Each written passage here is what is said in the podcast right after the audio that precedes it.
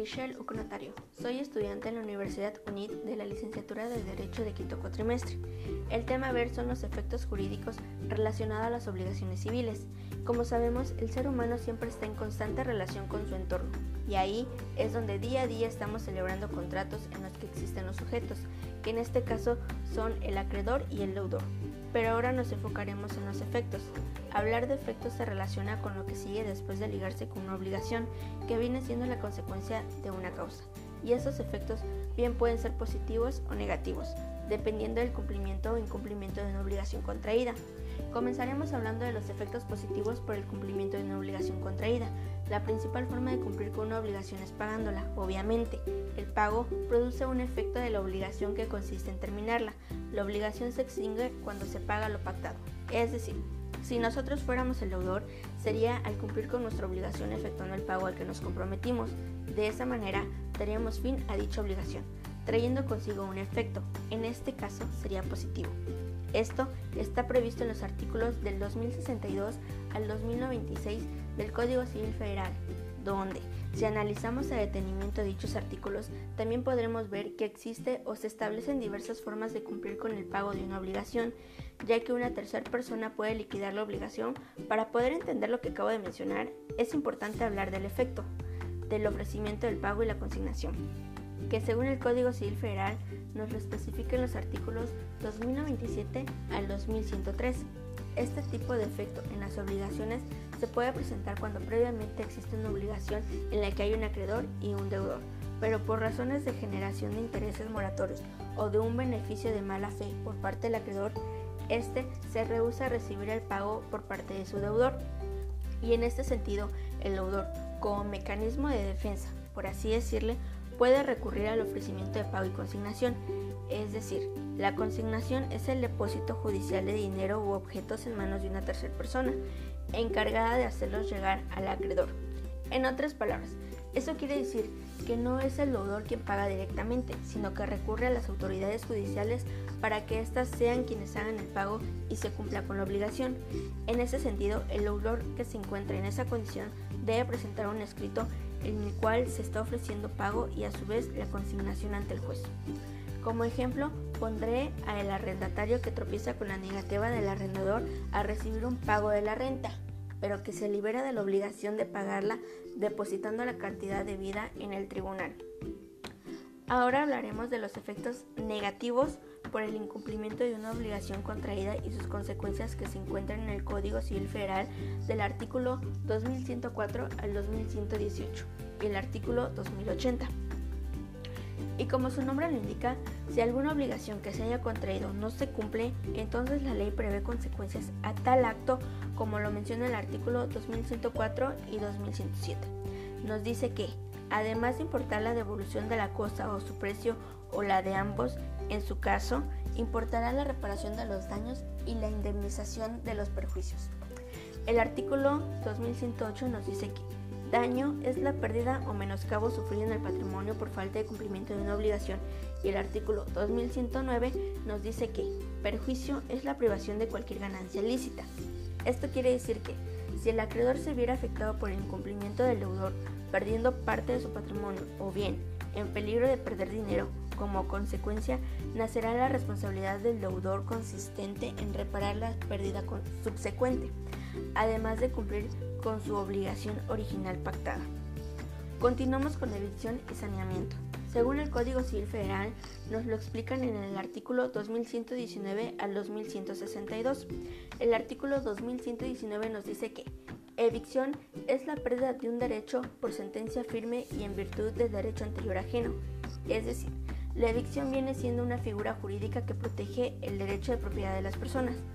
Como ejemplo de esto pondremos que yo le presto a mi hermana una bolsa y mi hermana se lo vende a una amiga, sabiendo que ese bolso no es de su propiedad. La amiga sufrirá la evicción, es decir, que tendrá que devolver el bolso a su legítimo dueño, o sea, a mí, después de que se demuestre mediante proceso jurídico mi derecho de propiedad.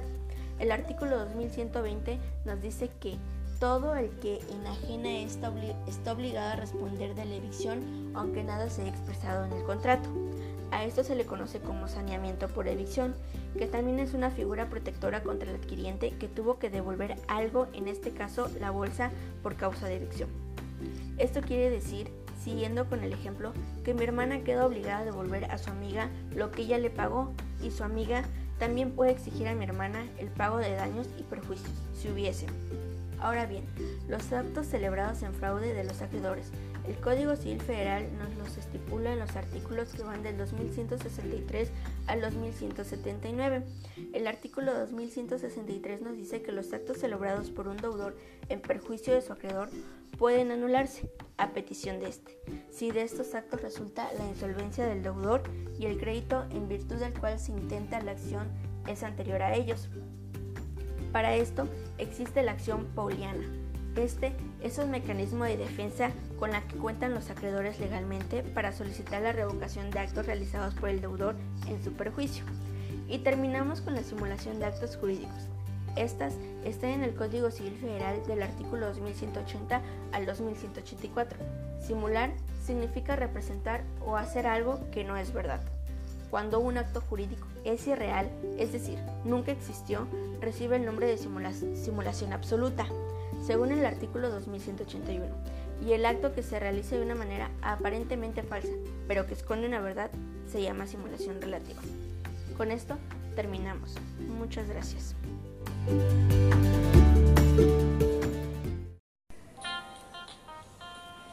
Hola, muy buenos días.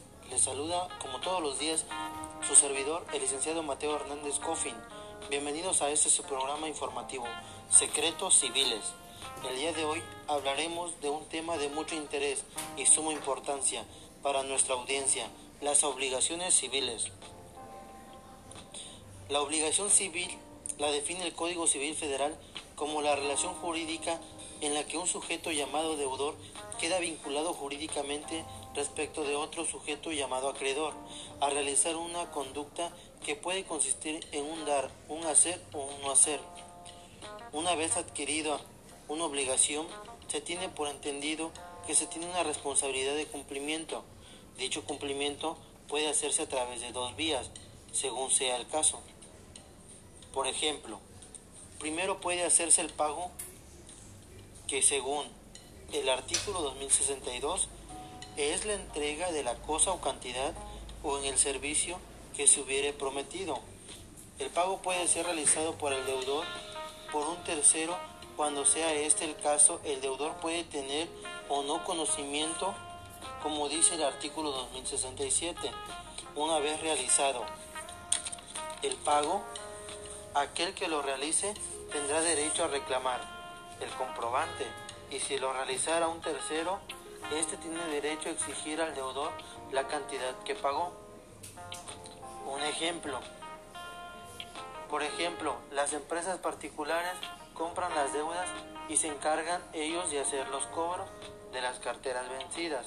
Ahora bien, cuando el deudor no pudiere cumplir con el pago, puede hacer un ofrecimiento del pago y de la consignación que de acuerdo a los artículos del 2097 al 2103 es un acto por medio del cual el deudor pretende liberarse de la obligación, poniendo a disposición del acreedor la cosa que se debe, siempre y cuando reúna los requisitos exigidos por la ley.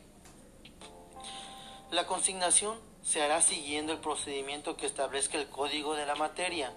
Una vez aprobada la consignación por un juez, la obligación queda extinguida, o sea, se terminó. Eso es cuando se cumpliera la obligación. Ahora, ¿qué sucede cuando las obligaciones no se cumplen? Por sentido común sabemos que el no cumplimiento conlleva una consecuencia, que bien puede involucrar solo a las partes o también frente a terceros. Hablemos primero de las consecuencias entre las partes, dado que la responsabilidad civil del deudor es cumplir con sus obligaciones. Aquel que estuviera obligado a prestar un hecho y no lo hiciere o no lo prestara de acuerdo a lo convenido, incurre en mora y será responsable de los daños y perjuicios en los términos siguientes. Si es a plazo, la responsabilidad comenzará desde el vencimiento del mismo y si no depende de un plazo porque no se hubiera establecido, el acreedor deberá esperar 30 días posteriores a la interpelación que se hubiera realizado. De acuerdo a las cláusulas penales que se hayan pactado en el hecho celebrado, puede llegarse a una ejecución forzada, que es cuando el acreedor incurre a un órgano jurisdiccional para que obligue al deudor a cumplir con su obligación.